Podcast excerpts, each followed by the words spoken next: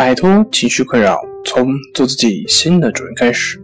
大家好，欢迎来到重塑心灵，我是主播心理咨询师杨辉。今天要分享的作品是：空巢老人也患节后抑郁症。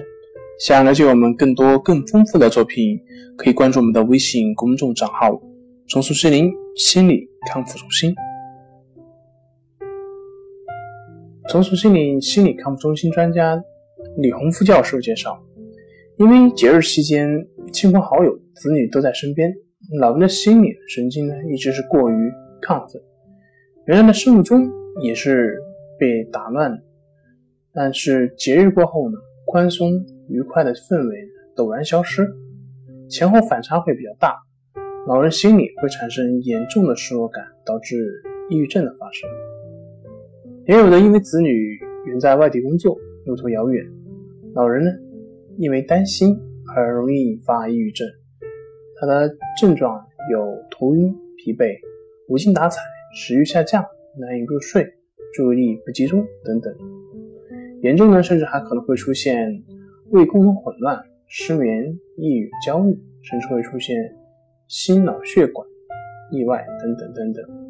据了解呢，春节之前。子女通常与老人会保持热线的一个联系，回家后他们会和老人热闹的也会过上几天，但是，一旦长假结束，投入正常的工作，子女及时打电话报平安、关心老人的其实并不多。空巢老人呢，往往会失落感比较明显。李洪福教授说，子女的一个平安电话，一句问候。都是几位老人最好的心灵鸡汤，预防老人节后抑郁症。子女返家后一定要及时打电话向老人报平安。工作之余呢，也要经常打电话和老人聊聊，逐渐转移老人的注意力。老人节后也要尽快适应节后的生活，可以走出家门找老朋友、老邻居解解闷。只要调整得当，通常老人的节后抑郁症一般。一般是在半个月内可以得到一个缓解，除了特别严重的，嗯，一般是不需要药物治疗。嗯，好了，今天就跟大家分享到这里。这里是我们的重塑心灵。